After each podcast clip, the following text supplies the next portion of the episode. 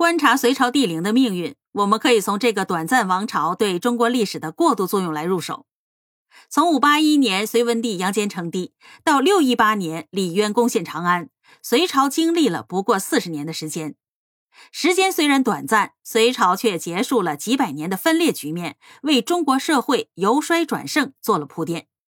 这样的社会现实体现在葬制上，就是结束了魏晋以来不封不树的形式，回归到秦汉统一时期覆土为陵的习惯。不变的是，杨坚和前朝帝王一样，骨子里充满了对风水的信任。掌控天下之初，虽然北周长安城荒凉凋敝、凄惨不堪。可是杨坚呢，还是喜欢渭水两岸的龙岗之地。在执政的第二年，他就安排人力在汉长安城以南的龙首原上建立大兴城，下定决心在这里掌控天下。和北周的皇帝相反的是，杨坚崇拜佛教，他亲历过北周武帝的灭佛运动，也见证过当时佛教徒的寄生生活。可灭佛运动的残酷让他记忆犹新。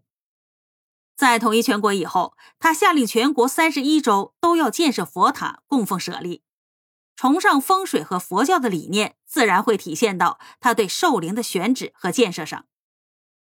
隋文帝杨坚的泰陵位于今天陕西省杨陵农业示范区北部的二道原上，这里高旷开阔，水深土厚，四季温润，近可望渭河粼粼波光，远可眺秦岭巍巍珠峰。北与神农氏后继的教驾之所相衔，西和周王的发祥之地接壤。这里曾经哺育过先周和秦汉江山，实属天然吉壤。杨坚自然呢钟情这样的祥瑞之地。继位不久，他就开始在这里修建自己的陵墓，并且还给朝臣交代了自己后事的处理方法：祭葬公除，行之自息，今宜尊用，不劳改定。六零二年，五十岁的独孤皇后病死于永安宫，杨坚把她埋葬在泰陵。六零四年，杨坚死了之后，归葬泰陵。当时的泰陵是高五丈，周数百步。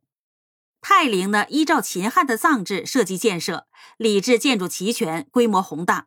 建筑所用的方砖中央大多是浮雕的莲花图案，脚边是以蔓草，四周刻着连珠纹，美观大方，佛教色彩浓厚。整个陵园东西长七百六十米，南北宽六百五十米，总面积达到了四十九万平方米。据说泰陵建成之初高大壮观，气势宏伟。完成天下统一之后，杨坚不顾老迈之身，依然是中国孝民。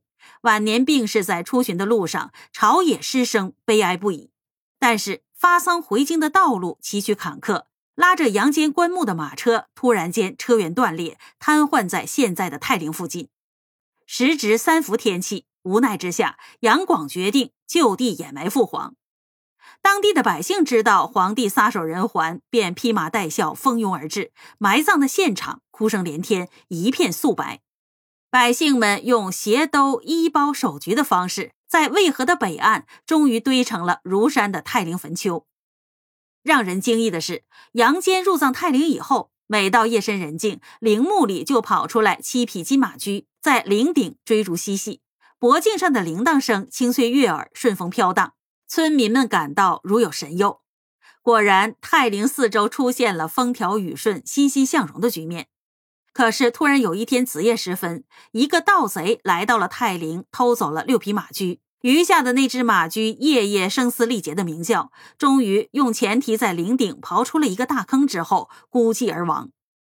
神驹消失之后，周围的群众忧心忡忡。果然，泰陵失去了它的神奇，原先的福冈之地，后来并没有保佑大隋江山永年不变。